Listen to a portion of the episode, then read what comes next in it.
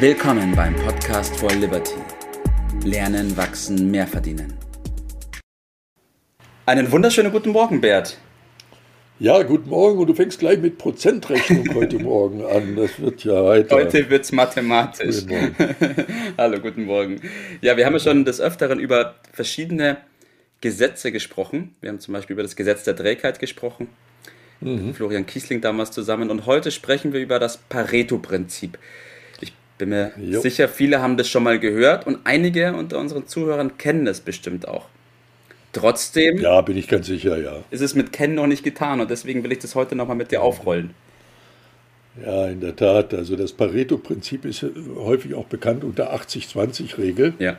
Äh, was sagt, dass 80 äh, Prozent der Arbeit äh, nur 20 Prozent der Ergebnisse oder noch wichtiger, 20 Prozent dessen, was ich tue, 80 äh, Prozent der Ergebnisse äh, bewirkt.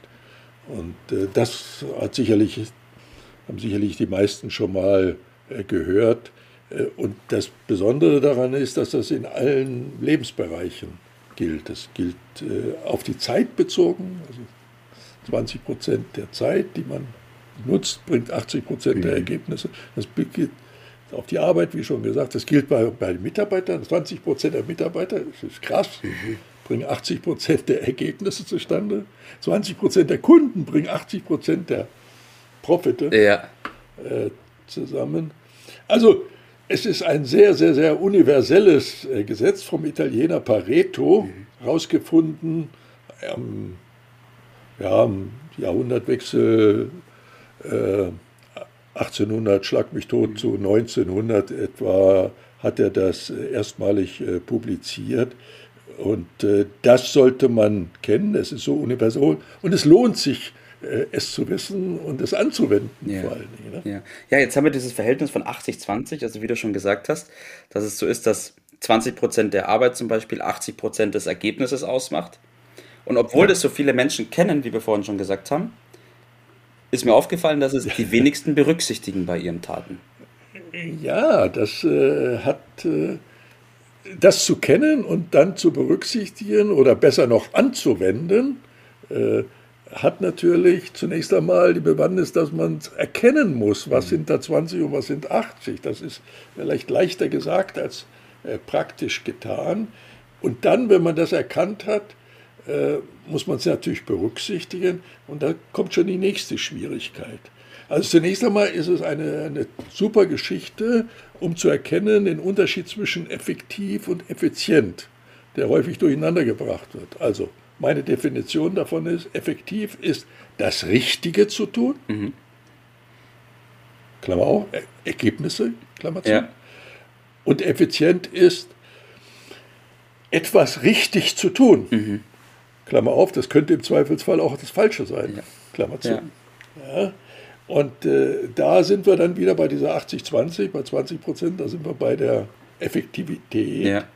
Äh, aber wenn man ein bisschen genauer hinguckt und sagt, was sind das für Arbeiten, um was geht es da genau, dann stellt man relativ schnell fest, mh, hm, das sind ja ganz unangenehme Arbeiten. Mhm.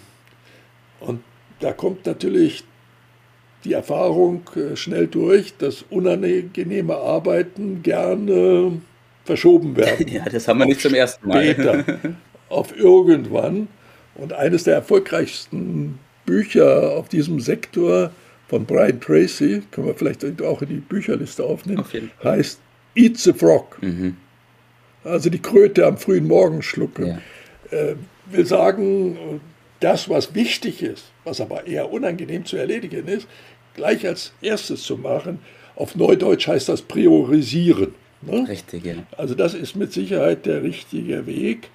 Und äh, wenn man dann zum Beispiel weiß, dass Verkäufer klassischerweise ähm, sich mit allem Möglichen beschäftigen und mit dem, was das Wichtigste ist, nicht ausreichend intensiv, dann zeigen die Forschungen, dass Verkäufer durchweg weltweit in aller Regel weniger als 10% ihrer Zeit auf die Tätigkeiten verwenden, die nachweislich die besten Ergebnisse bringen. Mhm. Also da wird sehr viel Beschäftigungstherapie, Solitärspielen und so weiter gemacht in der Zeit, äh, statt das zu tun, was zu tun ist. Also, wie löst man das Ganze auf. Also erstens das richtige Tun, das ja. war schon klar, aber das andere muss auch gemacht werden. Mhm. Also die, es wäre die falsche Schlussfolgerung, das andere dann wegzulassen. Ich glaube, das wäre die erste Schlussfolgerung von auch. vielen, die sagen, ja? okay, dann nehmen wir die 80 Prozent ja. und tun sie weg. Das wird sehr häufig so gemacht, der Schuss geht aber nach hinten. Die Lösung äh, liegt ganz einfach darin, das andere vielleicht durch andere machen zu lassen, die äh, vielleicht nicht die gleiche Qualifikation haben und nicht das gleiche Einkommen logischerweise hat. So, und dann kommen wir zu der Frage, wie macht man es selber? Wie kriegt man sich dahin, äh, diesen It's a Frog? Ja. Also man muss sich selbst da unter Kontrolle halten. Mhm. Ja, das ist aber leichter gesagt als praktisch getan. Die Lösung liegt in aller Regel darin, sich Gewohnheiten zu, und Routinen ja. anzugewöhnen, ja, um damit in eine Automatik hineinzukommen, ja. die das dann gewährleistet. Äh, am besten klein anfangen, Hauptsache, man macht es sich zur Gewohnheit und damit zur Regel, dann ist das schon viel gewonnen. Gibt es irgendwas, dass ich diese, also wenn ich sage, okay, 20% bringen mir 80% der Ergebnisse, dann frage ich mich sofort, was kann ich tun, damit ich diese 20% erhöhe? Also, dass ich mehr von denen habe, die 20% machen. Da bringst du mich jetzt auf einen klassischen Fehler, der an dieser Stelle gemacht wird. Viele konzentrieren sich dann auf diese 20% vernachlässigen die, die übrigen. Ja. Äh, die gehen dann vielleicht ganz verloren. Also wenn das zum Beispiel Kunden sind, die sind dann verloren. Dann habe ich ja anschließend nur noch die 20 Prozent. Die sind dann gleich 100 Prozent. Mhm. Jetzt muss ich aber feststellen, die 80-20-Regel gilt oh. unverändert. Oh, also das, das ist äh, klassische Schuss, der nach hinten losgeht. Die Lösung ist relativ simpel, aber die meisten kommen da nicht drauf. Man muss die Menge vergrößern, dass die vorher 20 Prozent dann neue 100 mhm. Prozent ausmachen. Und dann gilt die Regel logischerweise auch, aber ich habe den vierfachen, oh. das vierfache Geschäft. Ja, ich verstehe. Ja, äh, ist simpel, mal drüber nachdenken, da kommt man drauf, äh, dass das so funktioniert. Ja. Also wir haben eine wichtige Regel äh, gelernt, äh, oder was heißt, wir kennen sie jetzt, zum Lernen gehört noch ein bisschen mehr. Äh, aber wir müssen einfach auch anerkennen, dass es eine Menge Gesetze gibt. Ja. Äh, vor allen Dingen beispielsweise das Gesetz von Ursache und Wirkung. Auch wenn wir das nicht immer gleich so wahrnehmen, so müssen wir doch intellektuell anerkennen, es gibt es und es wirkt. Ob ich es nun kenne oder nicht kenne, ob ich es akzeptiere oder nicht akzeptiere, es gilt. Ja. Und das ist äh, mit all diesen Regeln so. Äh, ich muss Abschied davon nehmen, dass äh, nur Regeln gelten, die ich kenne. Ja oder nur Regeln gelten, die ich auch akzeptiere. Ja. Das ist falsch. Ja. Sie gelten immer. Ja, richtig. Ja, auch wenn ich das Gesetz der Schwerkraft ignoriere, springe aus dem vierten Stock und du wirst kennenlernen, dass es doch wirkt. Ja, das ist dem Gesetz relativ egal, ob du das ignorierst oder nicht. Vollkommen richtig.